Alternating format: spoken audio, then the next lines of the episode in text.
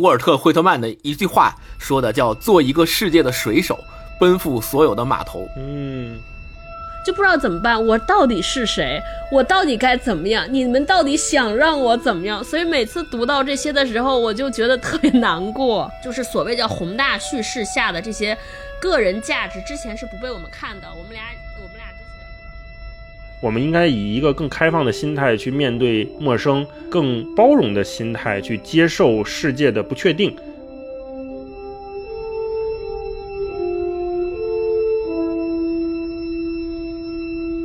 Hello，大家好，欢迎来到这一期的文化有限，我是大一，我是超哥，我是星光。哎，大家好，又跟大家见面了啊！今天我们要来聊一本书，这本书呢是一个游记，这个跟我们之前聊过的游记都不太一样。啊，它有几个点不太一样啊。一个是作者去到的地方离我们很近，但是又非常陌生。另外呢，我们之前聊的游记，呃大家印象比较深刻的，离我们比较近的，可能是保罗·索鲁那一期啊，在中国大地上。中国的大地上，但是他那是写于二三十年前，已经挺远的了。那今天我们这本书呢，它是一个中国作家写的，虽然他动笔或者是起心动念也在接近十年之前，但好歹他离我们比较近。所以他的书写、他的价值观啊，还有他的眼光各方面，与我们都会有一定的重合。所以读起来呢，可能跟保罗·索鲁所写的游记价值观那么强烈，看哪哪都不顺眼的这种又不太一样。所以今天我们就要来聊一本去年乃至于到今年都非常著名的书，叫《失落的卫星》，是刘子超先生的作品。那我们就先请超哥给我们介绍一下《失落的卫星》啊，这本书到底在讲什么？大老师刚才说的，它首先是一本游记，他写的是一本关于中亚五国的游记。这哪五国呢？咱们就是咱们上高中时候学过的那些斯坦们，离我们很近的斯坦们，对，哈萨克斯坦、塔吉克斯坦、吉尔吉斯斯坦、什么乌兹别克斯坦、土库曼斯坦，就这几个斯坦。我说一口气能说下来也不容易，是以前老背。他这书里边内容呢，其实很有意思，大概是分分为两类两种类型，一种是自己在旅途路上的见闻，这些见闻有的是对他比较有意义的、有启发的这种见闻，还有一些是特别有趣味的见闻。另外呢，这中间穿插了很多历史的回述，就有很多历史知识，大概能让我们了解说这个这个地方如何一步一步走到了今天，而且它的历史知识特别。巧妙，很轻巧，没有那种掉书袋的感觉，而且相互融合的都特别好，所以读起来非常顺畅。就我们俩，我前两天还跟大老师交流，就是读这本书，就是看的时候在想，说我为什么要打开这个书，对吧？中亚。你完全没有想去的意味，感觉这辈子都不想去。突然间打开这个游记之后，就看的再也停不下来，就恨不得说疫情过去马上飞过去。哎，我其实想跟大家着重说一下这个书名，我觉得这个书名起的特别好，它叫《失落的卫星》。我觉得第一呢，就是这个卫星它非常形象的描写了这些国家。在历史上的地位，因为这块土地，他们其实本身都是游游牧民族嘛。就卫星，我们知道，卫星它其实是一直围绕小行星在转的一些，它在围绕着其他的行星来运行。那这块土地上的民族，就是它其实整个历史的变迁都是，就是被各种这种大的帝国入侵，然后被各各种。大的帝国的命运所羁绊和牵扰，就是他的历他的命运都是在被别人改写和被别人牵绊，所以我觉得把他们称之为卫星特别特别巧啊！而且它是失落的卫星，我觉得是失落的卫星，它描写了这些国家的现状，就是现在今天是什么样？因为这些国家的历史上，它是因为被苏联统治之后才变成现在的这五个斯坦，它以前不是这样。结果随着苏维埃的解体，这些斯坦们。就突然间像是被一个大的帝国抛弃了，然后现在因为被抛弃之后，就特别像是那种在宇宙中脱轨的这些行星。呃，就是它孤独，然后缥缈，已经失去了之前的那些赖以依存的这个运行轨迹。另外，我觉得还有一个我特别喜欢的这种描述，就是因为失落的卫星，我觉得大家可以分成两个视角看，就是站在我们局外人的眼光来看，就觉得哇，这是一个脱轨的这些卫星，感觉前途渺茫，而且摇摆不定，可能就要完了。但是在换另一个视角，对于卫星本身来说，它其实自己并没有意识到自己在脱轨，所以它还在转动，甚至有的时候感觉运行的还非常饶有兴趣。所以我就觉得看完之后，我就觉得哇，这个名字实在是起的太巧了，就觉得非常妙。嗯，对，而且刘子超在他一席的那个演讲里面，他也说了一句话，就解释他这个书名嘛，我觉得他说的特别好。他说：“卫星的轨道从来无法由自己决定。”嗯，是的，这也暗合了刚才超哥前面讲的，就是卫星它一直要围绕某一个东西在旋转。当它脱序之后，它好像必须找到自己的轨道，但是它又没有办法形成一个真正的自转，它自己循环不起来，所以就变成了一个可能是被世界遗忘的地方吧。就刚才超哥说这个动机，我特别同意。在读这本翻开这本书之前，我也是。像超哥同样的困惑，说我为什么要看中亚五国的事情？对我之前一直我地理学的特别的不好，我一直没有太搞清楚中亚五国跟苏联的关系，所以我一直觉得那几个斯坦就是一个国外版的新疆。那种感觉，我觉得那儿的人可能跟新疆的人民差不多的生活方式啊，他们可能民族上面也交融融合，有牧民，有哈萨克族，有维吾尔族这样，然后他们吃的可能跟新疆也差不多，拉条子、烤包子这样的，所以我就想，哎，那我为什么要看他们？我去新疆不就完了吗？所以就觉得好像没什么好了解的，他又不像说印度 或者东南亚那边有异域风情，我总觉得他那边离我们很近，但是又没有什么动机打开它，嗯。但是读完这本书之后，我突然对那边有了巨多的好感。一会儿我们可以展开聊的时候再聊聊啊。那接下来我们就说说作者吧。啊，星光大一，其实我觉得你在读这本书的时候应该有更多的感触，对，因为你正好是在新疆旅行的期间在读这本书，同时间在读，所以应该你在现实给你和书本上的关照形成了一种强有力的呼应和响应。我觉得在后面分享的时候一定会 有这方面的一个选择的段落。然后我想补充一下，就是为什么我们说中亚这五国的历史特别的。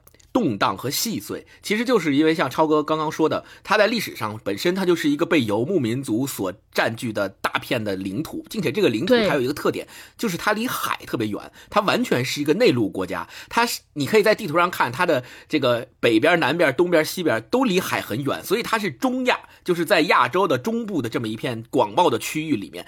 那这片广袤的区域里面，被很多游牧民族，尤其是在马背上的民族所占领之后，它就有一个特点，它的特点就在于游牧民族，它会天然的跟它周边的这些定居民族，所谓定居民族，就比如像呃俄国人、像中国人，对吧？这些定居民族之间会产生冲突，这种强烈的冲突就会导致他们之间不断的有战争，然后同时这种战争又导致民间还会有不断的贸易、不断的冲突，这些东西融合交汇在一起，包括宗教上面的一些撕扯和这个拉锯都会一起，相当于。一个大熔炉在这里面去交汇，然后同时你们会发现，游牧民族有一个非常显著的特点，就是它部落跟部落之间经常会打仗。然后如果在某一个时间内突然有一个部落的领袖崛起以后，他就会统一整个游牧民族，然后这个游牧民族就又变成了这个区域里面的一股强大的势力。然后这股强大的势力又因为他们马背上的武力非常的强，导致他会侵犯。旁边的定居民族，其实我们大家了解中国历史就会知道，中国在古代跟很多中亚民族之间有大量的战争，然后有大量互相之间的，我一会儿打过来，你一会儿打过去，会有这样的一个东东西。包括咱们在很多武侠小说里也会有这样的印象和这样民描写民族之间冲突的概念。对，没错。所以正是因为这种呃历史上的严格，导致呃大家都知道的苏联。他的强权政治一旦进来，他把它变成了一个大一统的国家之后，很多民族叙事和民族建构在这里面就失去了，就没有了，就大家再也找不到说我的祖上是哪一个游牧民族，究竟是哪一个民族和祖先创造了我们这个民族，而就被整个的这个苏联的大一统叙事给遮蔽了。然后特别有意思的是，一九九一年，对吧？大家都知道解体了，解体之后又不得不把它变成五个独立的民族国家。这个时候，这个五个独孤立的民族国家就更找不到自己的根儿在哪儿了，更不知道自己是祖先是谁，然后就混杂在一起，变成了现在就像娄子超这本书里面随处可见的这种所谓失落的卫星，为什么失落？就是因为他们在这种历史的叙述中再也找不回自己到底是属于哪个民族。好像我跟旁边那个国家的民族是一样的，好像我们又不一样，然后我们又老死不相往来，我们之间还有国界线的阻隔，就特别的让你感觉特别的有意思。嗯，对。星光说的这个启发我，我想起来，他刚一开篇不久，他就有说到这种现代国家和游牧民族之间的关系。他说，长久以来，这片土地就是游牧民族的牧场，并没有所谓的领土观念。对，领土不过是联系牧民们各个季节性牧场的一条道路。嗯，对游牧民族来说，占有领土没有意义，因为他们所要求的只是在一年当中的固定时间行走这条道路的权利。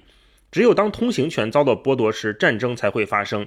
所以，结合刚才星光上面讲的，原来的游牧民族最早的几百年前，他们是没有领土的概念的，他们也不需要领土。是是是。那后来被苏联统一之后，再把他们硬生生的扔到了这一套现代社会的叙事里面，他们不得不又用领土来划分自己的生活方式，划定自己的边界，这就导致了中亚五国。后来我们看书才知道，里面有像。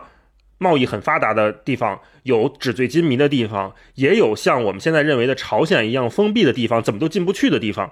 这些游牧民族变成了一个新型的物种，在这片土地上，它是一个非常难以描述的、很难一句话概括的这种交融。那我们接下来可以再说说作者本人啊，因为作者。他这几年因为这三本书，他写了三本书嘛，都很出名。我们来聊聊刘子超是谁，然后他又是什么样的契机写了这么一本非常优秀的书？来，星光给我们讲讲。嗯，刘子超是一九八四年出生的，也很年轻，跟我们之前。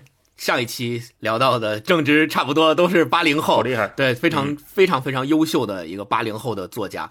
然后，但他其实他是记者出身，然后也是非常资深的媒体人。他曾经在《南方人物周刊》、GQ 中文版这些。特别有名的媒体都担任过担任过记者，尤其是人物记者、人物报道的采访里面，特别有比较深入的这种经验。然后刚才大也说了，写了非常著名的三本旅行文学，分别是二零一五年写的那本叫《午夜降临前抵达》这本书，写的是他在欧洲腹地、中欧那个地方去见闻和游历的故事。二零一九年的时候的第二本书叫《沿着季风的方向》，这本书写的是南亚腹地，就是印度啊。嗯，这些地方。然后，二零二零年就是今天我们要聊的这本书《失落的卫星》，写的是中亚。所以这三本书相对而言是根据它不同的旅行的地域和地点去划分的，但是它的风格都是一脉相承的。然后特别有名的是，嗯，这本书《失落的卫星》这本书是获得了单向街做的一个水手计划的项目的资助。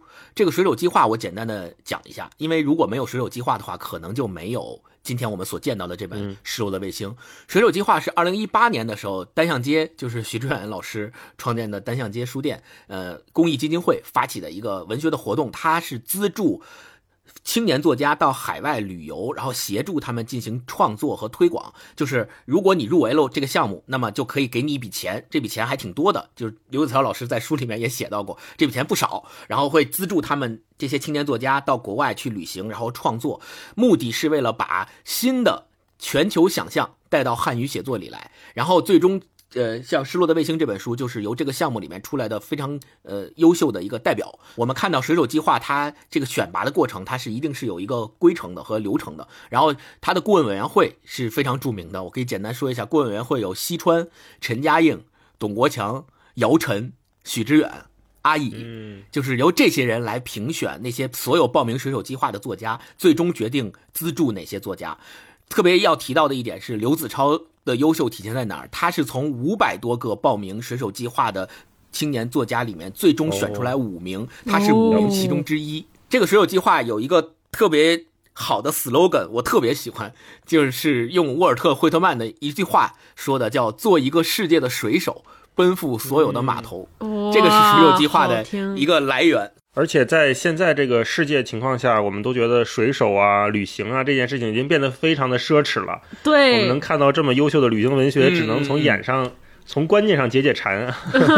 对，然后继续，我们再补充一下刘子超老师，就是他后来这本《失落的卫星》里面有一个章节，就是他去写乌兹别克斯坦的那个篇章，后来被呃梁红、李海鹏、吴奇推荐参与了这个全球真实故事奖的评选，并且获得了这个奖项的特别关注作品奖。这个奖特别有名，这个奖是阿列克谢耶维奇。顾问担任顾问的这么一个奖项，阿列克谢耶维奇是诺奖的得主，也写二手时间的那个作者，对，所以特别有名。然后在这个做呃这个奖项获得的时候，评委里面有一个评委，他评委会主席，他给刘子超的这部《失落卫星》有一个评语，他的评语里面写的就是他与在路上遇到的男男女女交谈，询问一些看似简单的问题，却能得到不同寻常的答案。你对这片土地的了解比读一百篇政治类文章还要多。就说你读了《失落的卫星》这本书以后，而且必须补充一个信息：刘子超真的很帅，长得还特别帅 啊！又是一个很帅的青年作家。你说又长得又帅，又有才华，有没有危机？太棒了！那我们接下来就。率先进入分享环节吧，然后超哥先给我们分享一段哪段让你印象深刻、很喜欢的？来，我先读一段这个，就是我自己觉得他，我们当当然还会聊嘛，就是整个这本书给什么什么给人什么感受，或者和我们其他的旅行游记多么不同，在我看来，就是让我特别呃特别觉得它与众不同的是，它整个书带的气质，它它其它的这种书写的气质其实是由。就是作者本人刘子超本人他自己的视角，以及他怎么对待这些人和理解这些人来决定的。然后有一段我就觉得特别温柔，我每次看的看到这种片段的时候都非常都甚至就热泪盈眶。我给大家念一段，这是讲他在乌兹别克斯坦的一个后街，一个晚上遇到一个小姑娘的故事。我我给大家念一段，他说：布哈拉的晚上没有任何夜生活可言，游人穿过空旷的街巷，被冷风驱赶着回到各自的旅馆。我得竖着衣领才能抵挡夜晚岿然而至的寒意。一只流浪猫跟在我的身后，喵喵地叫着，希望讨到一点食物。它的一只眼睛发炎了，瘦的皮包骨头，大概熬不过这个冬天。一个小女孩突然从阴影中钻出，让我买她篮子里的烤包子。她看起来只有七八岁，梳着散乱的马尾辫，却有一种与年龄不相称的成熟。她的包子早已凉透，大概是卖了一天最后只剩下的几个。买一个吧，她对我说：“求求你。”篮子里还剩下四个包子，也许卖完这些后，她就能回家了。四个多少钱？我听到她几乎发生了一声欢呼：“你要四个？”他问，生怕我改变主意，马上改口。然后他买完之后，他说：“最后结尾，呃，他说我往前走了几步，回头看见女孩的背影消失在小巷中。我把烤包子放在地上，送给那只流浪猫。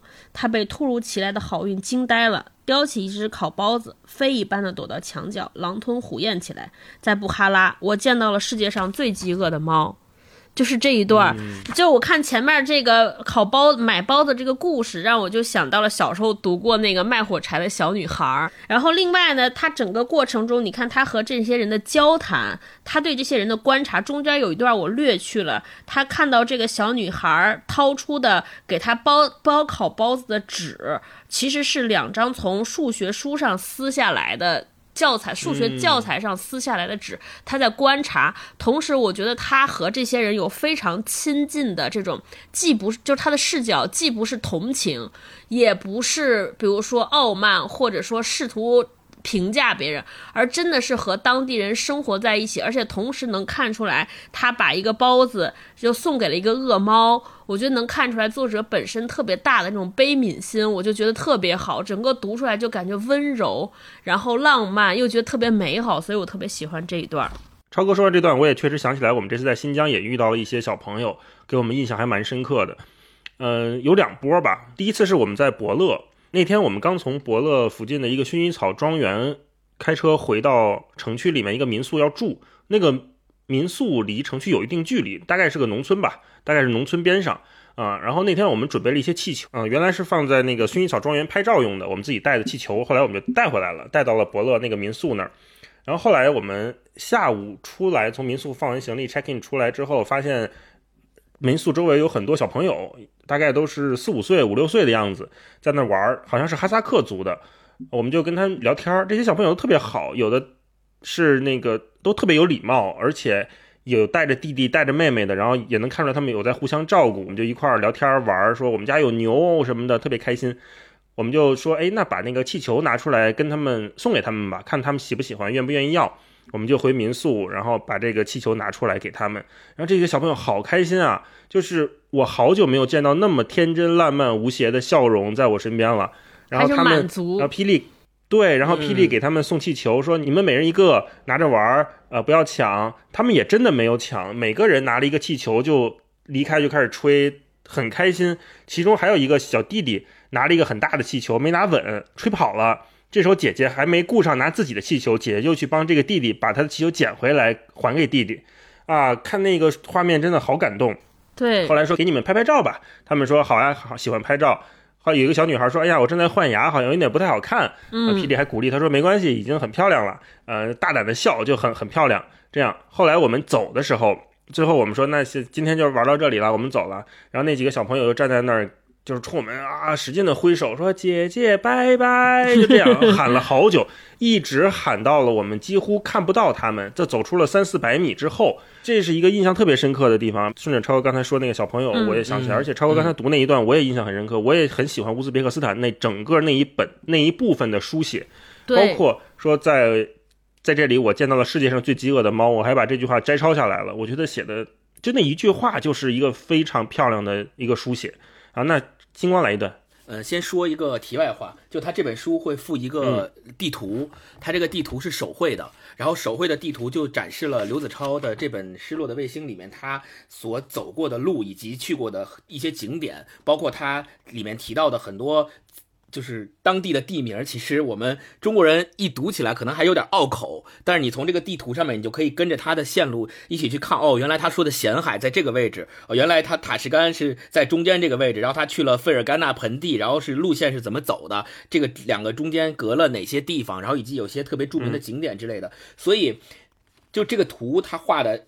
就是特别好看，同时你能够结合你在读书的旅程中，你可以结合这个地图去按图索骥，然后可以给你一个更好的一个指指引，这是一个。然后我想分享的一段，其实它这里面是有一个特别精巧的编排，让我觉得特别好，就是它的前言序幕叫《大巴扎流放者和塔吉扬娜》，它的序幕的第一段和它的尾声的第一段是一模一样的。没错，是一模一样。是的，我也发现了。就我当我读到尾声那段时候，我突然发现这一段好像似曾相识。哦，它的尾声，对对，翻到前面一看，一模一样。对，它的尾声叫扎尔肯特进步前哨站，就是这个序幕跟尾声的第一段一模一样。我读到尾声之后，我就惊了。我说：“哎，我说这段我好像在哪儿见过。”我说：“怎么看着这么眼熟？”对，我还想着怎么回事我说在哪儿见过？然后我就往前翻，我就翻到序幕，我一对比，一模一样，就是都写的是，他是这这段是这么写的。他说：“二零一零年夏天，我以记者的身份去了一次霍尔果斯，那是中国通往哈萨克斯坦的口岸城市，有一种边境地带特有的繁忙和混杂，在国门附近。”我看到等待通关的货运卡车排起长龙，远方横亘着冰雪覆盖的天山。我问一个中国司机，他的目的地是哪里？他说阿拉木图。他的口气让我感到中亚是一个遥远的地方，一个必须长途跋涉才能抵达的地方。然后就这段话，就两边序幕跟尾声都同时开篇用了同样的这段叙述，就让我读完整本书之后有了一种神奇的勾连。九年前，他第一次到达霍尔果斯的这个口岸，准备开始他的中亚之旅的时候，是这样的一个记忆，这样的一段故事。尾声，当他九年之后拿出了这本作品之后，又用同样的霍尔果斯口岸的记忆结束了这本书。我就觉得它形成了一个完美的连接，让我感觉到，哦，原来。九年之中，他对中亚的这种不断的探索，以及他在这个过程当中他自己的成长，他自己的经历，最终又像一个闭环一样，仿佛又回到了出发的那个点。我觉得在这个里边，你似乎能够触摸到所谓旅行的意义是什么，就是你出发的时候的感觉，最终和你抵达时候的感觉形成了一副奇妙的连接。我觉得这个让我有特别好的感受，就觉得说，哦，九年。拿出了这样一部作品，那我们看到的是这样一部非常精彩的作品。但在这九年的过程当中，他自己的探索，他在路上所遇到的那些人，所遇到的那些故事，一定比这本书所描绘的更精彩。当他重新站在或回想起在霍尔果斯口岸面对的排的货车长龙的时候，他的心情我能够略微的触摸到，就特别的向往 这种这种感觉。这个观察好，你不说我都没发现，我就觉得有点眼熟，没细想。哎呀，真是像一首歌一样，最后又响起了同样的旋律作为结束。好，那我分享一段吧，因为像前面超哥讲的，呃，这中亚五国原来都是苏联的领地，那苏联也不可避免的在这片土地上留下了很多的印记，这是特别吸引我的点。就是熟悉我的朋友可能都知道，就我特别喜欢去废墟拍照嘛。这次在新疆，我们也找到了一个废弃的林业局进去拍照，里面还有一九八零年的肉票。那个肉票让我印象特别深刻，它大概是，嗯，你难以想象那会儿的羊肉是什么价格，就是三元三公斤羊肉啊，那个是一九八零年的肉票，然后还看到了很多很好看的建筑和植物交汇的样子。然后我分享一段，就是他在吉尔吉斯斯坦跟一个作家在聊天儿，那这个作家呢是很想拿诺贝尔文学奖的，这是他的终极目标。一开始他不太想跟刘子超讲他想写什么，因为怕同行剽窃创意。但是后来觉得聊一聊也挺有意思的。他在跟这个叫阿拜的作家聊天就是阿拜告诉他你要怎么才能拿诺贝尔文学奖。他说，阿拜眨了眨眼睛。通常一个作家不会把自己要写的东西告诉另一个作家，因为好主意会被偷走。这种事在文学史上屡见不鲜。不过我可以告诉你。不要抨击绿色和平，更不要抨击 LGBT。这是我的女友说的。她说：“阿拜，如果你想获得诺贝尔文学奖，那你就不要抨击绿色和平，更不要抨击 LGBT。”刘子超说：“他确实聪明。”阿拜又说：“艾特马托夫原本会获得诺贝尔文学奖，但他自己搞砸了。有一次，他在某个欧洲国家演讲，顺口抨击了 LGBT，从此西方就不再理他。你知道那届文学奖给谁了吗？高行健。我向阿拜保证。”以后既不抨击绿色和平，也不抨击 LGBT，更不会偷走他的好主意。于是阿拜告诉我，他打算写全球化对吉尔吉斯人的冲击。苏联解体后，全球化将这个国家的信仰和生活方式冲击得七零八落，成为一片废墟。而我们这代人，后苏联时代的吉尔吉斯人，就在废墟当中艰难地寻找可以依赖的东西。阿拜一口干掉杯中酒，然后问我：“你觉得怎么样？”这一章就结束了，后面他在写别的事情。我觉得他真是一个非常会写故事，而且非常会抓重点的人。呃，我们在读之前的，比如说什么朱西宁的作品，或者是读张桂兴的作品的时候，我们都试图在找到他们背后书写的那个动力，或者是他们真正想表达的是什么。那像这里，你就能看到吉尔吉斯人的作家，他们试图在回应的就是苏联解体之后。他们的生活方式会以怎么样的方式延续？这也是刘子超一直在写这本书试图去讨论的问题。顺着刚才说那个作家写作的动力，我觉得最后后面还有一段，我就顺着再分享一小段儿。呃，也是刘子超这书里写的。他说，如果吉尔吉斯人正在废墟上寻找着可以依赖的东西，那废墟也并非全球化冲击的结果。恰恰相反，全球化有意无意地放弃了这里，甚至放弃了整个中亚。废墟。只是苏联离去后留下的遗迹。嗯，哎，我觉得这一段写的特别好，而且这里面有大量描写废墟和苏联遗迹的画面场面，大家一定要去看纸质版。然后纸质版里有很多照片也非常的美丽。我看的之前第一次我看的是 Kindle 里边照片根本看不清，黑乎乎的。但是纸书里面的照片你可以看到那个颜色、那个建筑的形状非常迷人。可怕的不是说被改变。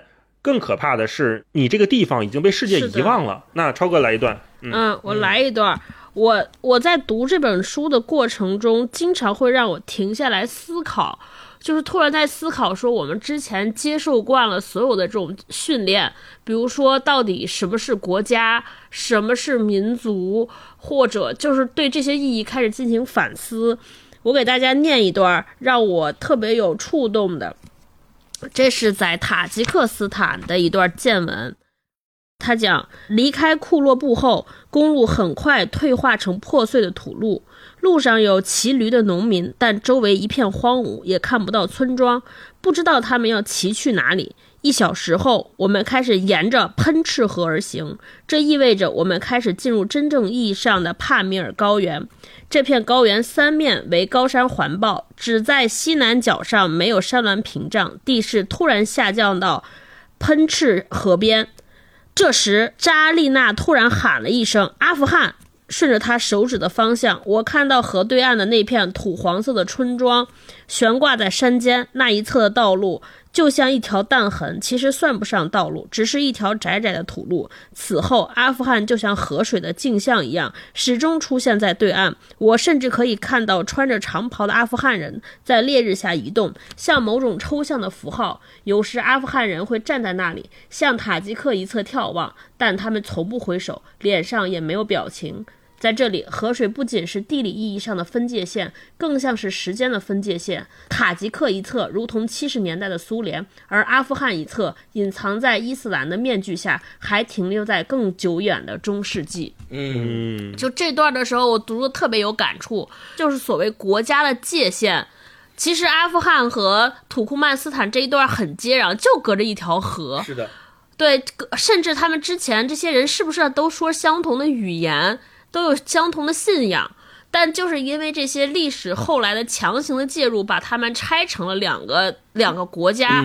那我们现在可以看到，在我们熟知的阿富汗，可能战乱，然后甚至会有这些人会有新的信仰。就这些人本来就是去了被划到阿富汗那边的人，或者留在塔吉克这边的人，他本身有可能是原本是一个。主要的民族，但是就是因为被这些强行的介入和划分，突然成为了另一个国家少数的族裔，就他和以前的群体割裂开来，又没法融入新的群体，而且他好像。就突然站在原地迷失了，就像他说的那个那个在阿富汗的那个村民一样，脸不挥手，脸上又没有表情。为什么不挥手没有表情？我在想说，他肯定也不知道该怎么办，他也不知道站在他对面的人是不是和他其实是祖上是一脉人，大家流着相同的血脉。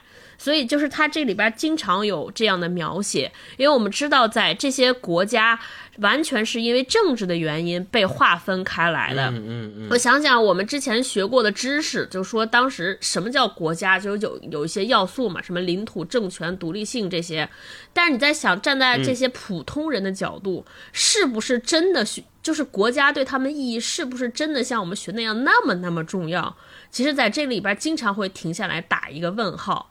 对，到底我觉得就是很多时候你就开始思考那些我们惯常习以为常接受的教训或者教育是不是真的需要？我觉得这个就是这本书经常会让我有这样的启示：是不是真的需要，或者是它真不真的适合这一片土地上的人对他们的生活是需要我们重新思考的。我顺着超哥这个也是我这次读这本书很有感触的一点，就是我们过去的。观念或者是叙事过于宏大了，我们忽略了这片土地上的每个人，或者是说我们无暇顾及这些真实的人他们生活的样子。那读完这本书之后，很可能我们就能记住说，有一个卖烤包子的小女孩，她把数学作业纸撕下来去包一个包子。那我们可能就记住了一个说，你永远不要去抨击绿色和平的作家，他在那片土地上卯着劲儿想拿诺贝尔文学奖。这些真实的人是能跟我们产生共情的，能让我们真的觉得这片土地上的人可爱，能觉得他们是值得热爱的。同时，我们也会重新思考原来我们接受的那一些训练，或者是那些框架，它并不一定永远都合适。呃，超哥分享完了，星光来一段。我分享那段，其实刚才超哥分享那段给我了一个呃。启发这个，我先说一下，我这个启发就是，其实，嗯，我们知道，在中亚这片地区，呃，受到很多政治，尤其是前苏联的影响。因为当时在前苏联的时候，中亚五国是一个国家，恰恰就是因为它是一个国家，为了增强大一统政权的统治力，斯大林特别的把这些国家里面，他用某条河或者某一个山谷，他会把它刻意的分成某些区域，让这些区域里边的人以一种。分割的方式在生活，然后等到九一年解体之后，这就导致了本身它在地理上其实是连成一片的地方，被人为的分割成了三个甚至四个国家。这种时候就会出现很多你难以想象的事情，就是呃，有些国家两个国家接壤的地方，除了接壤地方之外，另外那个国家甚至还有一部分完整的领土在另一个国家的包裹之内，就是所谓的飞地。对，所以这个时候你就会发现，哇，那个飞地就变成了一种什么现象？在另外一个国家飞地上的人民，他们的信仰、他们的生活方式、他们的民族认同、他的语言，对，跟被包裹的那个国家完全是两种形态不一样，然后互相之间还会有不通商，或者是呃边境口岸等等的一系列的限制，甚至仇恨。对，就会导致说我明明是这个国家的人，明明在十几年前，或者哪怕就是在几年前，我们都是一个国家的，我们可以随意的走动，但就是因为那个大一统的政权解体了，导致我现在想回到自己的国家，想随意的走动，都成为一件奢求的事情，嗯不可能的事情。这个我觉得是这片土地上的人们感同身受的一件事儿。那我想给大家分享的，除了刚刚说到的这段，就是有一段，就是他在这个呃费尔干纳所谓的费尔干纳山谷，就是刚刚我说到的，就是比如他说苏联担心统一的泛突厥国家兴起，因此决定采取分而治之的策略，将中亚地区分成了五个民族共和国。这样的划分让费尔干纳山谷出现一些切开族群的奇怪分界线，也为后来的民族矛盾埋下伏笔。在庞大的苏联体系下，分界线不过是地图上的假设性界限。可是，一旦这些共和国独立，就会变成真实的国界。如今，费尔干纳山谷被三个国家分占，每个国家的领土上都散落着其他国家的飞地。塔吉克内战、安吉延事件和吉尔吉斯的政治动荡，更是一度令山谷的气氛剑拔弩张。从青铜时代起，费尔干纳山谷就有古老的文明，但那文明的荣光似乎从旅行者的雷达上消失太久了。对，这个就是我刚才说到的。然后他在费尔干纳山谷旅行的那段经历，呃，最后的一段，他写到他碰到了一个费尔甘纳大学英语系大三的学生，是个女孩。然后那个女孩看到他是外国人，就想跟他来交流，说我们老师布置了一个作业，让我采访外国的旅行者，但是我找不到外国的旅行者，我发现你了，我想跟你聊聊，行不行？刘子超说当然可以啊。于是他们就聊，他们聊了之后还加了这个 Telegram，然后最后他说到的是这段，就我还挺感动的。他说他叫尼格拉，出生在费尔甘纳，二十一岁。他从来没有离开过山谷，甚至不曾去过塔什干和萨马尔罕。在保守的费尔干纳，像她这样年纪的女孩，一毕业就要在父母的安排下结婚。她离毕业还有一年，父母已经开始为她物色人选，可是她不想结婚，对婚姻也没有任何概念。然后她说：“呃，她知道塔什干的女孩更漂亮，也更开放。她和那个男孩不可能在一起，也不想和一个不认识的男人结婚。她不知道该怎么办。他想离开费尔干纳，想去留学，甚至想去死。然后他说道：很多时候，尼格拉总是一个人在说，而我只能报以沉默。对他来说，我这样的外国旅行者，或许就像宇宙中一颗遥远的星球，可以放心的吐露内心的秘密。他说，他只把这些事情告诉过一个最好的女朋友，对方建议他学习《古兰经》，那可以带来内心的平静。但是《古兰经》只会让我接受现在的一切。他说，然后沉默了很长一段时间。不过，或许这就是我应该过的生活。你看，他的这段采访就让你觉得，哎呀。这么好的一个年轻的女孩，二十一岁，而且也接受过现代教育，学英语的，对外部世界有这么强烈的好奇，但是就因为她生活在那片土地上，那片土地上的传统以及她的家庭，让她不得不一大学毕业就要接受结婚的命运，并且跟一个自己不喜欢、不了解的男人结婚，她又没有办法去反抗。这个时候，甚至于。他的好的朋友让他通过《古兰经》去寻找内心的平静，他都认为确实《古兰经》也许能给他带来内心的平静，但是也只会让他接受他即将接受的一切，而且是隔着一道天山嘛。我们甚至觉得他好像就在我们身边一样，他还不像说欧洲某个小国离我们很远，或者在地球的另一端，他就在我们的邻居在隔壁，我们邻居就过着这样的生活，然后我们。生活又跟他们是从来不知道不一样的状态，嗯。那我分享一段是在塔吉克他的一段描述啊，当地人对语言和文字的认同的。我们都知道，一个民族或者国家，他们的语言文字是他们文明延续的根基。如果这一套符号被打乱了或者被消磨掉了的话，那这个文明也就没有了啊。我们在很多反乌托邦或者乌托邦小说里面都见过类似的假设，先消灭他的语言。对，这样的假设真正的就在这片土地上发生了，那它是怎么回事呢？他说的是，塔吉克人原本还有可能在俄国的文化传统中另辟一条新路，但是随着苏联解体，塔吉克斯坦独立，这种可能性最终也消失了。于是塔吉克人发现，他们如今在用俄国人的字母拼写波斯人的文字，结果是除了他们自己，再没有人能够理解他们。在这个封闭的山国。他们只好任由宗教情绪和部族的仇恨不断发酵，直至最后的摊牌。第一起严重骚乱发生在1990年2月，当时有传言称亚美尼亚难民将被安置在已经住房短缺的杜尚别，人们走上街头愤怒抗议，局势逐渐失控。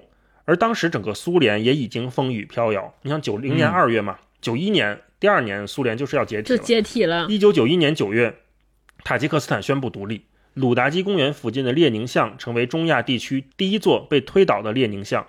在老照片上，我看到了当年的情景，让人想到后来的伊拉克人民推倒萨达姆雕像的样子。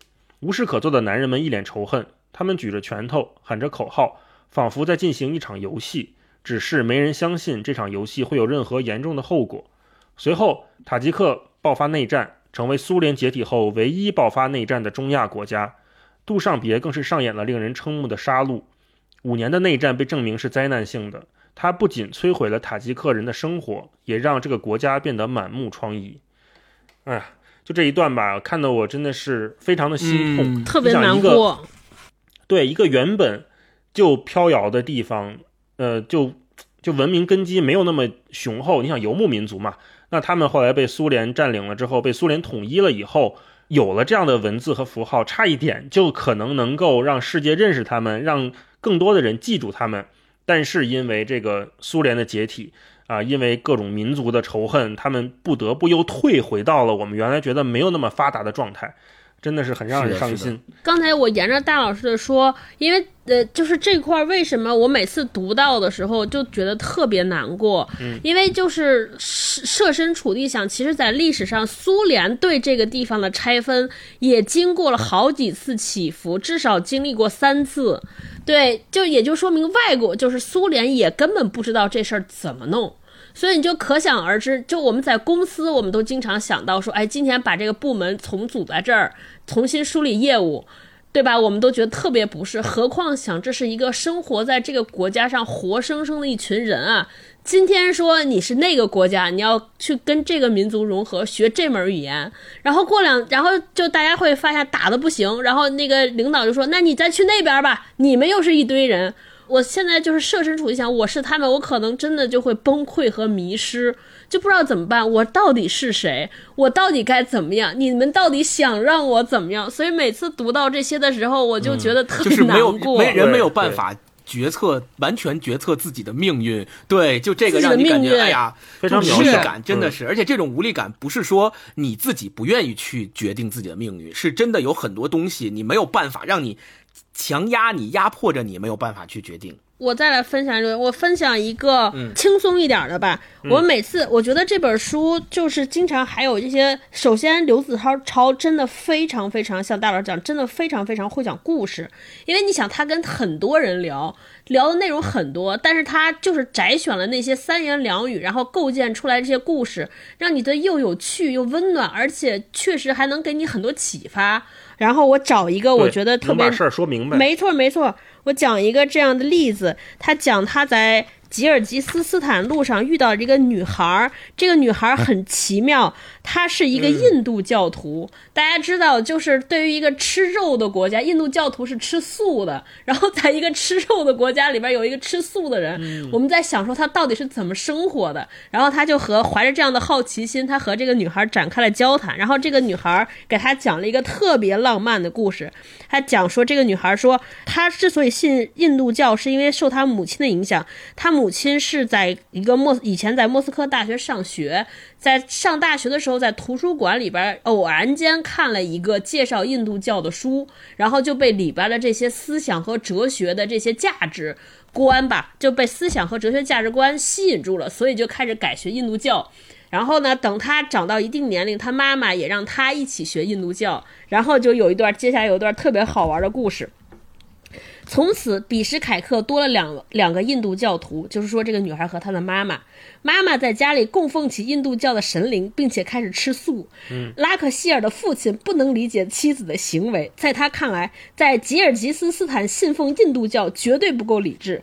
更过分的是，妻子不仅自己不吃肉，也拒绝给他做肉。这意味着他每天下班回家后只能自己下厨，而且也没法带朋友回家做客。对于吉尔吉斯男人来说，这是不可想象的。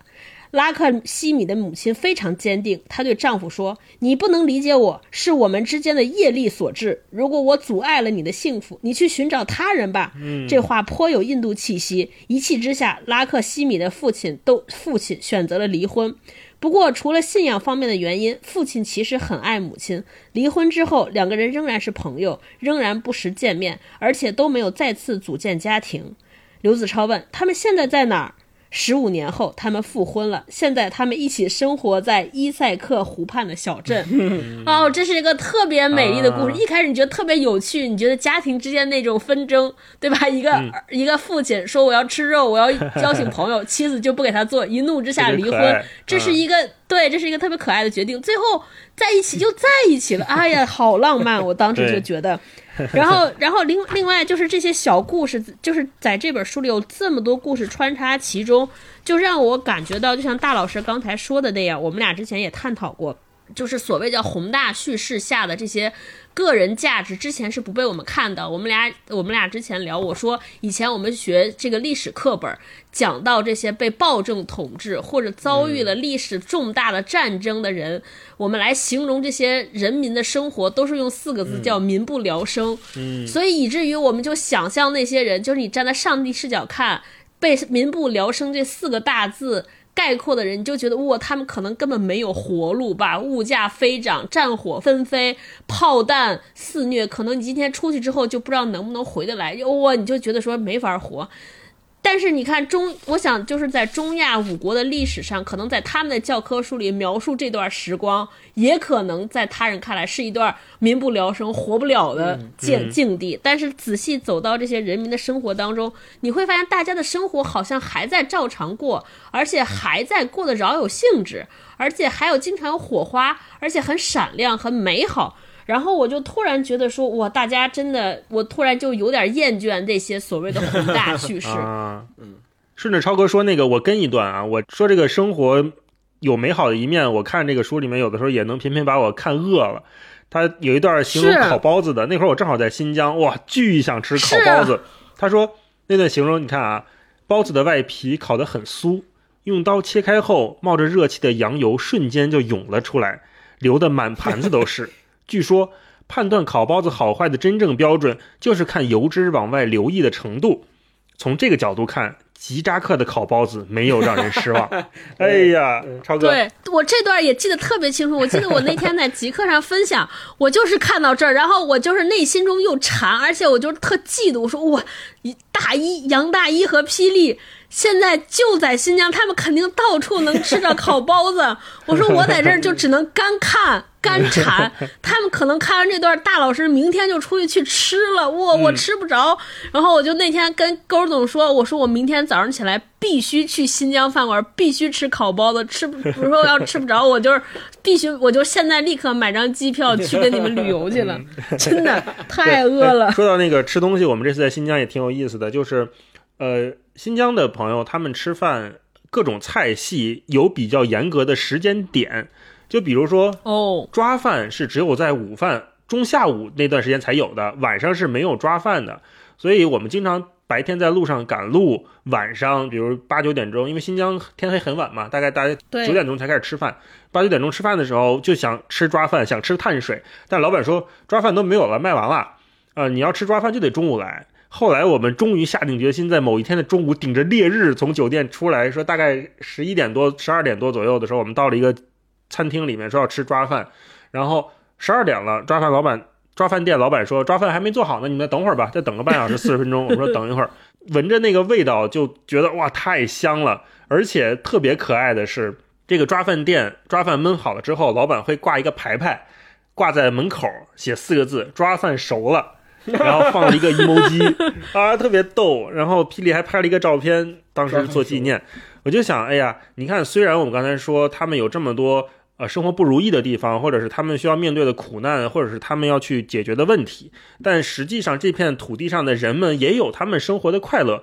就像我们前一期聊正直、聊东北一样，就是外界看上去，我们老觉得人家是民不聊生，老觉得人家是呃生不如死，或者过不下去了。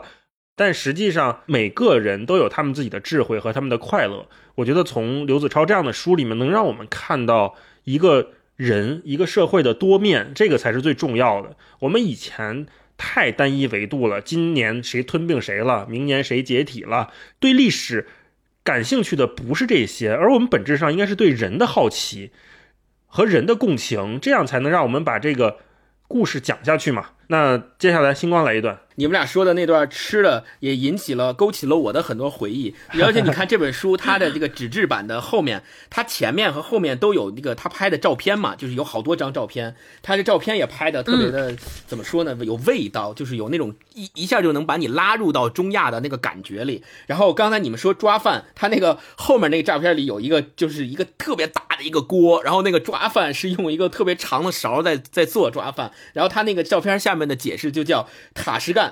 中亚抓饭中心，然后我看到这张照片之后，我就乐了。我说在这个把塔什干称为中中亚抓饭中心，然后还还有好几张是卖馕的，就是卖馕的摊主和这个馕市场里边卖馕的摊主的照片。我就当时我就这要让我勾起了我之前去那个乌鲁木齐的时候买馕的经历。就他那个馕是在馕坑里面做出来的，就馕坑它是就是嗯，像一个井，是一个往下。对，往下挖的一个类似于井的坑，然后他要把馕贴在那个井壁上面，然后去把它烤熟。然后它一个馕就挺大的嘛。我记得当时我在乌鲁木齐的大巴扎那块儿有一个专门烤馕坑，就是现烤现卖。当时我们去排队，然后 我们是游客嘛，我们没吃过。然后当地的那个乌鲁木齐的导游就跟我们说：“你们要尝尝这个，特别好吃。”但是呢，就是。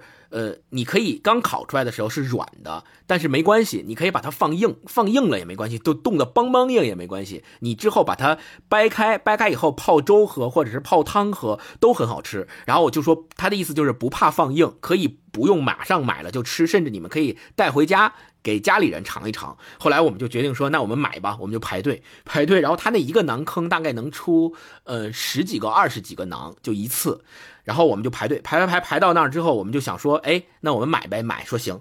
本来是一个人最多买俩，然后因为我们整个一个团里面有好多人都要买，所以我们排替我们团里人排队的那个人排到他以后，那个馕坑的那个摊主就问说你要多少，然后说他先算了一下嘛。所有团里的人加起来说我要二十个，然后然后排在他后面的每天去那儿 买去大巴扎，就相当于吃早餐似的。那个买馕的当地人就疯了，就说你要二十个，那我得等多长时间？说我这儿都已经排这么长时间队了，我以为你就买俩呢，你买俩我也买俩，因为我就可以走了。然后你跟我说你买二十个，然后那人说那我能加个三儿吗？说我能加在你这里吗？现在我买二十二个，然后就这个就勾起了我的印象，就当时买馕。后来我我也买了两个，然后自己吃了一口，当时觉得不太。好吃，后来我就把剩下的带回家，然后给我爸我妈也尝了尝，然后后来就泡粥喝。对，这个是我的一个勾起了我的一个印象。嗯，然后我来分享一段吧，我分享一段就是也分享一个比较比较这个轻松的吧，就是呃，在最后他的这个嗯尾声里面。就刘子超最后他在尾声里面，他相当于从这个扎尔肯特，扎尔肯特是离呃中国边境最近的一个城市，或者叫一个小小城镇吧。他从这儿就要可以进入境回到中国，然后结束他这个为期怎么说？呃，九年的对中亚的一个探索，那他最后他说，其实随着这个我们中国的一带一路的政策，呃，要把所谓的这个边境城市建设成为中亚的迪拜，然后他就描写这个过程，就是中国的一带一路政策对这个中亚迪拜的这个影响，他是这么写的，他说，嗯，在一带一路的庞大设想下，中哈边境有望成为下一个迪拜，据说这里将建起自由贸易区，成为中国与欧洲之间的物流转运中心。资金正在涌入，未来即将到来，只是目前在扎尔肯特还隐而未现。然后他说：“我是搭一辆黑车去的，同车的还有两位哈萨克姑娘，她们去免税区买东西，顺便消磨一天时间。其中一个姑娘叫阿德利，能讲中文，是三亚大学的留学生。哈萨克斯坦是世界上最大的内陆国，距离海洋至少有两千五百公里。我想去三亚留学应该是一个相当浪漫的决定。阿德利穿着窄腿牛仔裤和黑色开衫，涂了睫毛膏。他的朋友穿着高腰里维斯和纯白 T 恤，两个打扮时尚的本地姑娘与一个游手好闲的外国人挤在一辆日本淘汰的黑车上，司机是镶着金牙的牧民，车外绵延着白雪皑皑的群山，散落着玉米地和苏联时代的遗迹，而前方不远处就是商业全球化的未来。世界上。还有哪个地方能给人如此强烈的混搭感？我，哎，我就分享这一段，就是他描写这段，就让你感觉到，哦，真的是，尤其是在边境地区，或者是你看他这里边整本书都在写所谓的失落的卫星嘛，这些国家经历了这么多动荡的时代之后，渐渐成为了失落的卫星。但是从它的尾声，我们可以看到中国的影响力和中国的崛起。渐渐的成为了这些失落的卫星国家的新的引力来源。我觉得不管是好是坏，它终归是在历史的进程中的一个过程。我认为刘子超也忠实的记录了这段历史过程中就正在发生的历史。我觉得这个是他这本书未来，或者说我我刚才还在跟超哥聊，就是刘子超写了这三本书，尤其是这个失落的卫星，我们读完之后，我觉得不论将来。疫情结束之后，他的下一个目的地或他的下一个旅行的地点是哪里，我都愿意期待，并且愿意继续跟着他的脚步去阅读，跟着他的脚步，跟着他一起去旅行。对，嗯，对，跟着他一起去吃烤包子，我也想去。实力圈粉，嗯嗯。我刚才星光分享这段的时候，他说分享一个比较轻松。我当时想说，如果星光要是念吃的，我就直接地上就地打滚，就地不误。要去吃饭，太饿了。还好不是。在最后分享一段。好，不能再聊吃了，太馋了。呃，我刚才前面也说嘛，这次看完这本书，我就深深的被中亚圈粉了。原因就是我太喜欢他那些废弃的建筑了。嗯。呃，之前我在网上经常能看到很多。就是苏联时期留下来的那种未来主义风格的建筑，嗯，就是废墟摄影圈或者是城市探险圈，就有几个地标性的地方是一定是朝圣级别的要去的，基本都是苏联，很多都在中亚，对，很多都在中亚，非常的迷人。在刘子超的这个书里面，你能看到他没有去很多太过废弃的里面建筑物里面，他没太去，他去的还都是正在营业的。这些什么苏联酒店呐、疗养院啦，然后那个地方似乎就停留在了九十年代初，看都有了画面感，就特别像我跟星光那次去朝鲜看到的样子，很像。我给大家念一段，嗯，他说那一次我住在一家巨大的未来主义风格的苏联酒店里，大堂阴暗无比，孤独地摆着几张棕色皮沙发。我还记得那天晚上，我和导游玛利亚坐在沙发上聊天儿。谈着各自想象中的未来。后来，玛利亚辞去了导游工作，去了美国。如今，她在一家广播电台工作。酒店依然伫立在那里，暮色中依然如一座未来主义的宫殿。然而，我惊讶地发现，它已经彻底倒闭。茶色玻璃大门上挂着一把生锈的大锁，地上飘满落叶。六年时间，究竟可以让一座古老的城市发生何种改变呢？然后就停留在这里。然后后来。后面还有一段，他也写的很很棒。他说，附近的一家纪念品摊位贩卖苏联时代的遗物，军帽、皮带、硬币、望远镜、军用水壶。货架上挂着几件落土的旧军服，上面全都挂满奖章。那位老人是否还健在呢？他的军服连同那些奖章，是否最终也会挂在这里，成为无人问津的商品呢？在这里，苏联纪念物是如此之多。而且便宜的惊人，谁又能想到他们曾是一代人的荣誉和骄傲，是那些人用生命加以守护的珍宝。啊！我非常喜欢他这种提问式的描述，他把问题抛出来，他也没有答案，他也不希望在书里给出答案，他只是说让我们看到说有这样的景象在这眼前发生，那有什么样的判断留给读者自己去决定好了。我觉得刘子超也是一个非常克制，而且有共情能力但克制的人。就有的时候我们觉得一个作家非常能共情，当然他能把东西写得很好，他能深刻的体会当地人，甚至一件衣服、一件物品，他曾经的命运是怎么样的？那个老军服，那个老军人，他们曾经那么至关重要的荣誉，现在只放在这里落灰，以非常便宜的价格卖给这些外地、外国来的游客。那现在这个人怎么样了？这种共情他能写出来，同时他又非常宝贵的非常克制。当一个作家开始滥情的时候，他的文字就变得没有那么有吸引力和有节制。这也是我们上次前前面讲的，就是一个好作家，他要把什么东西留下来不写，他那些感情他肯定会激烈的在胸中迸发。是的，但是他把这些东西压制下来，把更珍贵的判断或者是判断的权利交给读书的人。大一刚才说的这段提醒我，嗯就是让我想起来，二零一五年的时候，我跟大一一起去朝鲜，当时咱俩住的那家酒店好像叫青年酒店，是不是？你你记不记得？我不记得了。那家酒店给 给我的感觉就是你刚才分享的那一段的感啊觉，一进大一进大堂都是那个瓷砖铺的，然后也都是高大的挑高的建筑，然后有那个立柱，立柱上面是领导人的领领导人的头像，然后水晶的吊灯，然后。皮质的沙发散落着，就就我觉得那个就仿佛就回到了那个时候，而且好像没有什么特别精致的东西，但是这样你就感觉到空旷，然后让你感觉到高大，就是那那种感觉，对，所以有点晃神儿，走到那里。是是的，而且我在这本书里边觉得特好玩的是，呃，我觉得就是是好奇心和所谓猎奇的区别。我觉得好奇心就是他呃对这个地方没有什么预设，所以呢，他获得什么他都很满足，对吧？有什么适应什么，然后呢。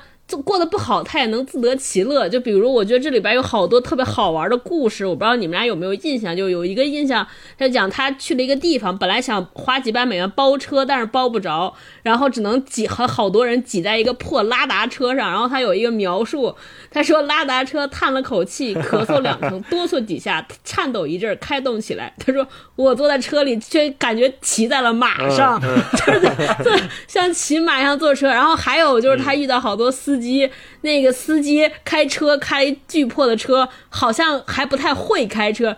就是挂档只挂到二档，就不会往上挂了，猛轰油门，然后还下车之后把刘子超送到了一个地方，还跟刘子超说说不行，我得去修车了，这车不走了。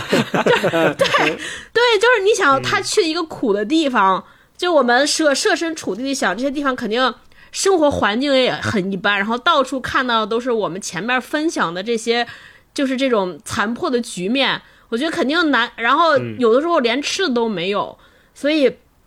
但是他能能在这里边找到乐趣，我觉得这就是有好奇心的人。那些猎奇的人，我觉得大概率他是带着带着一些想象和想获得什么。如果没获得，他可能会懊丧，会懊恼。然后，所以你看他写出来的文字就会有愤怒或者有不满。但是刘子超从头到尾都没有，就甚至你觉得有各种各样的乐趣，去哪儿都能找到各种随遇而安，然后各各种获得乐子的能力，我就觉得特别好。跟着超哥那个，我说一段，就是，呃，他还有一段在咸海遇到了一个中国人，那个中国人叫咸海王，我觉得那一段也特别逗。对对对，他说，那个咸海王跟他说，在这种地方待久了都会有崩溃的时候，他把烟狠狠地咽进肺里又吐出来。怎么形容这种感觉呢？心里慌得难受，坐也不是，站也不是。不瞒你说，我昨天就差点崩溃。于是他骑上四轮摩托，在无人的丘陵上狂奔，冲上高原，再冲下来，让飙升的肾上腺素麻痹自己。路上，他与一只母狼狭路相逢，他们互相看着对方，仿佛也在看着自己。然后他突然加大油门冲向母狼，母狼吓得转身逃跑，发出凄厉的嚎叫。这样折腾了一个多小时，脸已被风吹得麻木，心里才终于好受了一些。你就想那个人啊，就在一个四。四望无垠的地方，然后骑着一个摩托车追狼，你说这人得多无聊？超哥，是我当时看到这儿，我也标注了，就是先先给大家补充一下历史。咸海王他是姓王，是是姓王的一个中国的，就是一个公司的负责人，呃，商人。然后呢，他在这个地方，我当时看这段给我惊了，因为首先刘子超先描述他住的地方，就是在因为咸海已经由于自然原因已经干涸了，他所以他就住在那个已经干涸那个萎缩的那个边儿上，然后他住那个地方就住一个破棚子里边，基本上就是里边啥都没有，一个行军床，然后有有一些简陋的这些物品，然后他立刻说这个人已经在这儿住了七年。七年，我当时就疯了。我说我来这儿住七天都得死，然后就不知道他怎么过，而且这地方没有信号，也不能上网，也没法看手机。然后就而且他一年只有几次才能见到人，他就在那儿待着，你说他干嘛？然后刚刚大老师分享，我读这段之后就想起之前看了一帖子，那帖子的名字就叫说人无聊的时候能无聊到什么程度，然后就讲说华为有好多被派驻海外的员工，就也是到这种南非啊或者。南美那种特别特别荒荒芜的地方，说他们有多无聊。说这个员工因为也是四下无人，工厂里边只有他和另外一个同事。说大家说有多无聊。说我每天白天走到海滩上，把正在孵蛋的海龟挨个翻过来，就让他们壳朝下，然后然后一然后看半天，看这些壳也翻不过来。说再过几个小时，然后再把这些海龟一个个再 翻过去，一天就结束了，就靠这个打发时间，绝了！哇，简直了！而且而且我就是在说，看到这段时候，我就觉得这个中国这个民族能在世界屹立。能屹立于世界之林，真的是有原因的。太吃苦耐劳了，你就跟这个书里边其他民族人相比，对吧？俄罗斯人天天喝酒，这里边有一个描述俄罗斯人说，有一个特别著名的作家去俄罗斯，就是来到这个地方，想跟大家就是也是来探险，结果带了一瓶酒精，就发现那酒精老不够。为什么？因为被当地的人兑倒出来兑水喝了，就是对吧？天天喝酒，然后还有一些人就是。这几乎没清醒的，然后还有一些人就也不知道怎么办。哇，只有中国人还在想着如何在这里边发掘机会，来这么这来这么苦的地方待七年。真的，我觉得我们这个民族牛逼是有道理的，太厉害了。对对对，嗯，如果要总结一下你们两个人对这本书的感觉，用一个词或两个词来总结，你们会用什么词呢？超哥，我想到那个词是清澈。嗯。就是我整体读的感觉，首先这个地方给我的感觉就是不是像我想，再不像是我想象中的那样，是一片混沌。然后甚至是因为它是中亚离海很近，我就觉得很干涸，漫天黄沙。但是读完之后，我为什么觉得清澈？因为我觉得那儿的人民很单纯，就是你能想象他的眼神当中透露着有一些恐惧、惶恐，然后有一些不知道怎么办，但应该很单纯。所以这是我对那个土地的感觉。另外，我主要是觉得这个文风给我的感觉，我觉得刘子超也是一个特别特别清澈的人，他带着好奇心，没有偏见，他带着乐观。然后看待所有这一切，而且他写的行文也是既顺畅，既让我们知道了历史，同时还经常会带给我感动。我觉得这就是一个有着那种少年心气的年轻人，在怀着特别强烈的好奇心，而且是性格也很好，然后去到一个地方，娓娓道来一个特别美好的故事。所以我就觉得特别干净，特别清澈。嗯，这是我的感觉。大老师呢？我觉得是拥抱陌生。我特别喜欢陈丹青的那个书啊，它叫《陌生的经验》嘛。所以在这次看这本书的时候，我也觉得，以前我们对陌生的体验、陌生的经验、陌生的观点，甚至一个陌生的书名，都会有一种排斥，或者是说没有动机打开嘛。但是通过这一次强制要求自己翻开这本书之后，获得的这么美妙的体验，我觉得是非常美好的。可能现在都太忙了吧，大家都时间比较紧张嘛，所以看一个纯陌生的东西。你总需要有很强的心理建设，你才能把它打开。建设对，就像看一个纪录片一样。我为什么要了解这儿？我我经常在工作里面也会被问到这样的问题，比如说我为什么要读俄国文学？我为什么要读呃西方经典？这事儿跟我有什么关系呢？我后来反思了一下自己，可能就是因为我平时都太过于关注眼下这些事情了。我们应该以一个更开放的心态去面对陌生，然后以更。包容的心态去接受世界的不确定，是星光呢？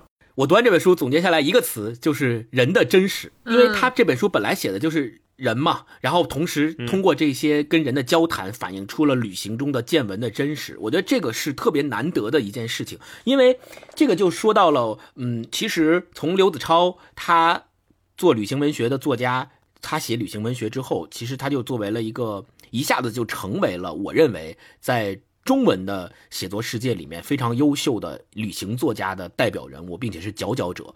他拿的那些奖项也证明了这一点。但实际上，旅行文学这个类目啊，其实在中国没有一个比较成型或成体系的流传，但是就是旅行文学这件事本身，它是在西方发明的、发现发起的。你比如像咱们大家之前我们读过的保罗·索鲁啊，或者是奈保尔啊这些作家，实际上他们是西方的旅行文学的代表，但在中国其实上没有一个说我们一下子能想起来的一个人说他是中文世界的旅行文学的代表。但我觉得刘子超的出现，恰恰填补了这样的一个空白，让我们玄奘和尚。啊，对，那都是古代的《大唐西域记》那个时候了。对，所以刘子超的出现，他是一个现代的语境下的中文旅行文学的书写者的这么一个身份。我觉得他的出现填补了这块的空白，我觉得特别的好，并且他他能够让我们。喜欢旅行，或者是由于种种的限制、种种的原因，没有办法去到那些地方的人，能够通过他的书写，跟着他一起去走，跟着他一起去认识那个陌生的地方。像大一说的陌生的经验，那我们能够获取这些陌生的经验，我觉得这对自己的人生是一个特别好的扩展。然后这就说到了我在读这本书的时候，呃，刘子超他曾经写过，说他记得在中亚的某些日子。午夜时分，自己被运送到一个新的地方，走出空旷的车站，外头是一无所知的土地和夜空，只有一种广漠的陌生感，像摄魂怪一样聚拢在他的脚边。然后他这个时候他写，这个时候一个天生的旅行写作者会分泌出巨大的兴奋感。读到这段，我能体会到他的那种兴奋感的来源。有时候，我我们到一个新的陌生的地方，不管你是去旅行还是去出差也好，当你站到这个土地的时候，四周围没有你认识的人，你也你知道你的目的地在哪儿，但是可能你还没有确切的知道你怎么样到达那个目的地的时候，那种感觉身处在一个巨大的陌生感下，我觉得分泌出来的那种兴奋感和。稍微的焦虑和恐惧感交织在一起的那个感觉特别的好，我，我能体会到。我稍微沿着星光这个补充一点，如果就是星光看到的是人的真实，我我想看完之后，我觉得是人的坚韧，因为现在大家都永远都在问说，哎，我们人类会不会被 AI 取代，会被机器取代，对吧？因为就是我们能做的事儿，好像其他人都能做。但是看完这本书之后，我再一次就对人类重新焕发了信心。就是首先，就从当地这些人民的命运来看，从历史上走来，几经迭代波折，受过战乱，受过游牧民族的侵袭，但是他们还能这么可爱的活下去，我觉得是坚韧的。然后另外呢，我觉得就是每一个人的生活，像大老师说那种真实性，还有它的多面性和可爱性，我觉得是维持了整个人类能够得以运转的一个机制。你看，就是刘子超对邻居，对我们的。那那片我们大多数人都不感兴趣的那片土地，就是因为偶然站在霍尔果斯的港口看了一眼，他就觉得想探寻，因为探寻，所以他去了那个地方，把他在这个地方的见闻和对这个地方的好感传达给我们，我们又去看，然后我觉得一定会对所有人就会。肯定有人有有很多比我们有能力的人来愿意说，我给那个地方的人是不是施以帮助，甚至说或者说我看到了机会，那有可能这个地方马上就会被盘活，那这块地方又起来了，就是这种力量支撑了人类这个民族得以不断永续，得以不断往下走。所以，所以我就觉得看完这本书之后，第一就是我对于人类的信心就是又空前的增高，对于就是我又可以了，对，因为之前对吧，我们每天看什么巴以冲突，就是是不是？人类完犊子了，包括像 SARS 对吧？不不，包括现在的疫情，觉得人是完犊子了。但是看完之后，我就觉得我可以。然后另外就觉得说我太想见人了，因为就是看完，对，你想这些人走到每一个地方都有不同的面孔、不同的经验，然后和如此陌生的人都能交谈，所以我就想说，为什么现代人还能有社恐？别社恐了，就是你走出去跟大家聊一聊。一定会有不同的启发和收获，真的就就就我现在不要大家不要恐惧，没有什么可怕的。那我们现在就开始进行相关作品推荐。那我就先推荐吧。呃，说到这几年的旅行文学，可能大陆这边比较出名的一本就是刘子超《失落的卫星》，另外一本应该就是罗新老师写的《从大都到上都》啊。那罗新也是一个非常著名的。学者这几年吧，也逐渐被大家喜欢和热爱的历史学者。那他同时也是一个旅行爱好者。那我想跟大家推荐的就是《从大都到上都》这本书，我还没有看完，我在看。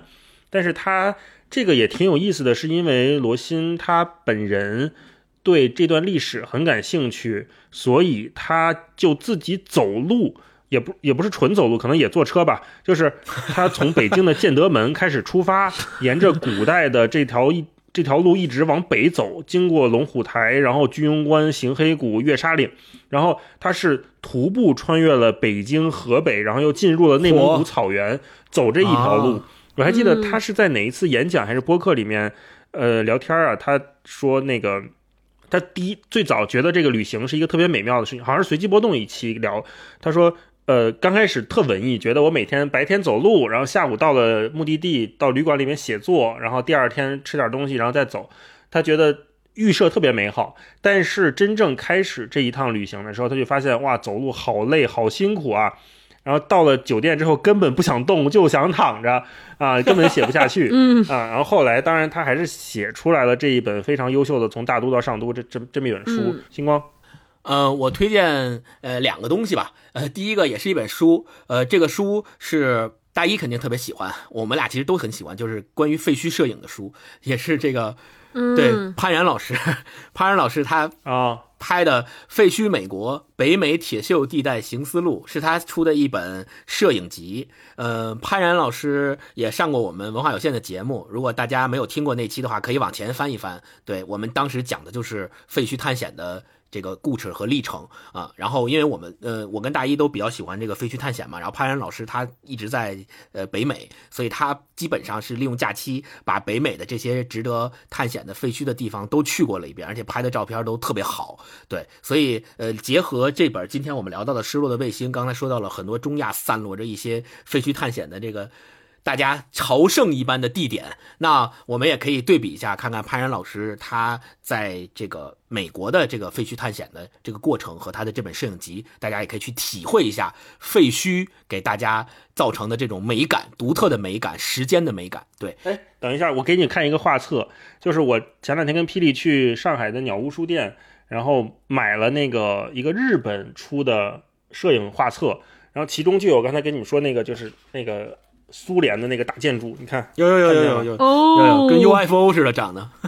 对对，就对很多这样的巨好看。我买了这么个画册，但是我不知道它这个在大陆好不好买。就它是一个纯日本出出版的这一个画册，叫《世界废墟图鉴》，好像叫这么一个。对，对，你看这个哇，这个好好看啊！这个我也拍过，这个好这在北京这叫北京当时是一个叫沃德兰的一个废弃的游乐场的一个城堡游乐场，这是一个烂尾楼，没建起来。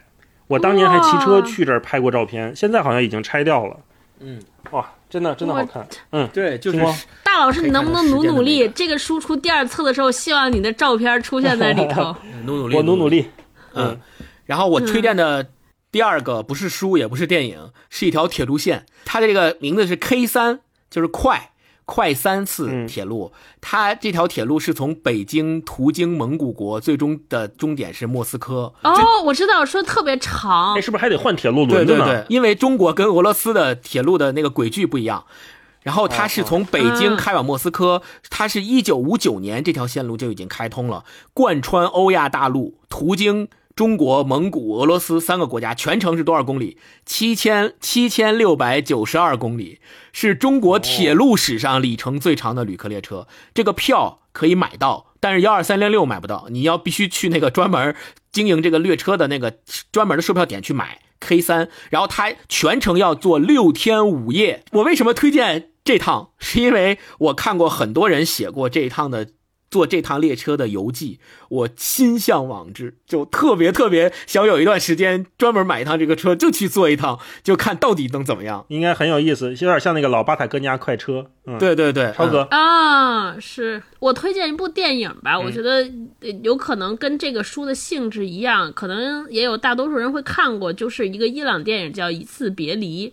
我为什么推荐部这部电影？我觉得看这个电影的心路和我翻开这本书很像。嗯就因为它是一个伊朗的电影，我就想说，我为什么要看伊朗呢？就完全没有提不起兴致，但是看完之后就完全停不下来，就特别上头。这个电影讲的是一个，也是一个我从来没有关注过的地方和事件。因为在伊朗，提起伊朗，我每次想到都是种族矛盾、石油战争，对吧？然后就是西方和西方和中东之间问题对对的交错。但是这次讲的是一个在伊朗的女生，伊朗的女士要离婚的故事。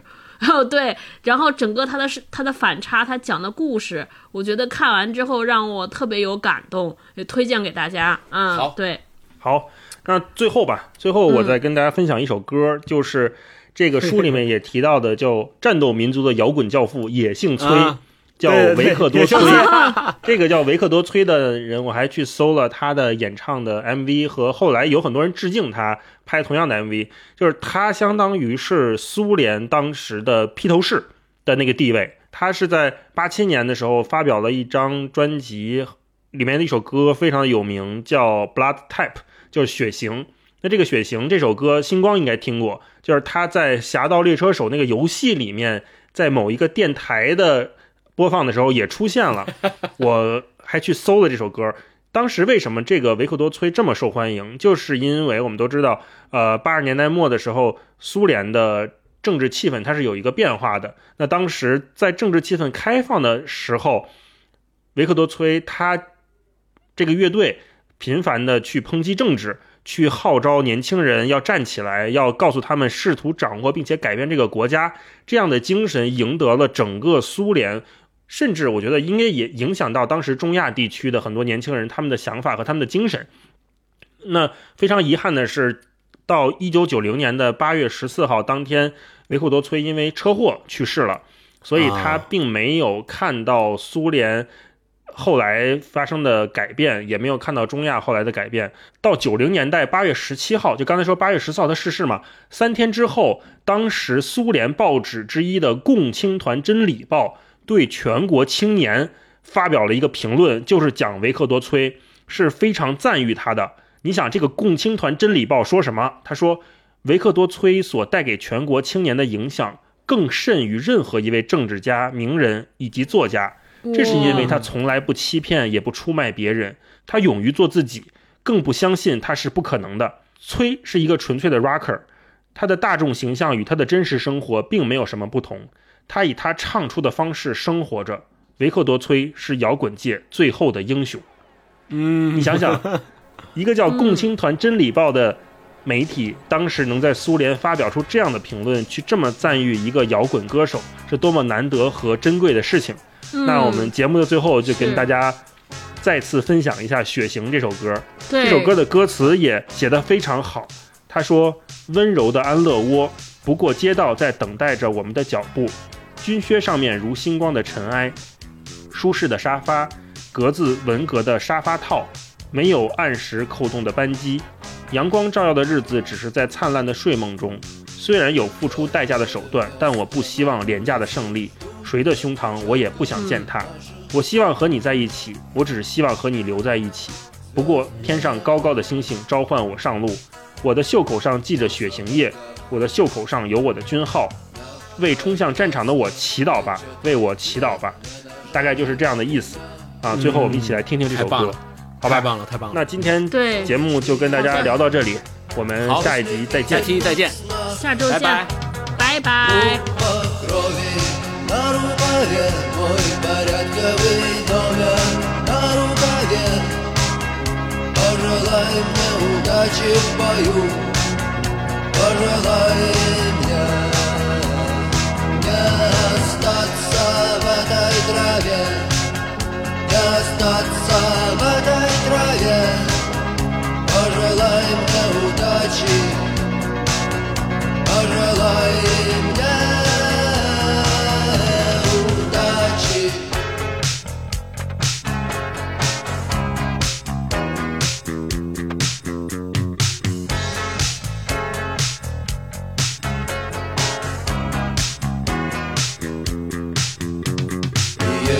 платить, но я не хочу Победы любой ценой Я никому не хочу ставить ногу на грудь. Я хотел бы остаться с тобой Просто остаться с тобой. Но высокая в небе звезда Зовет меня в путь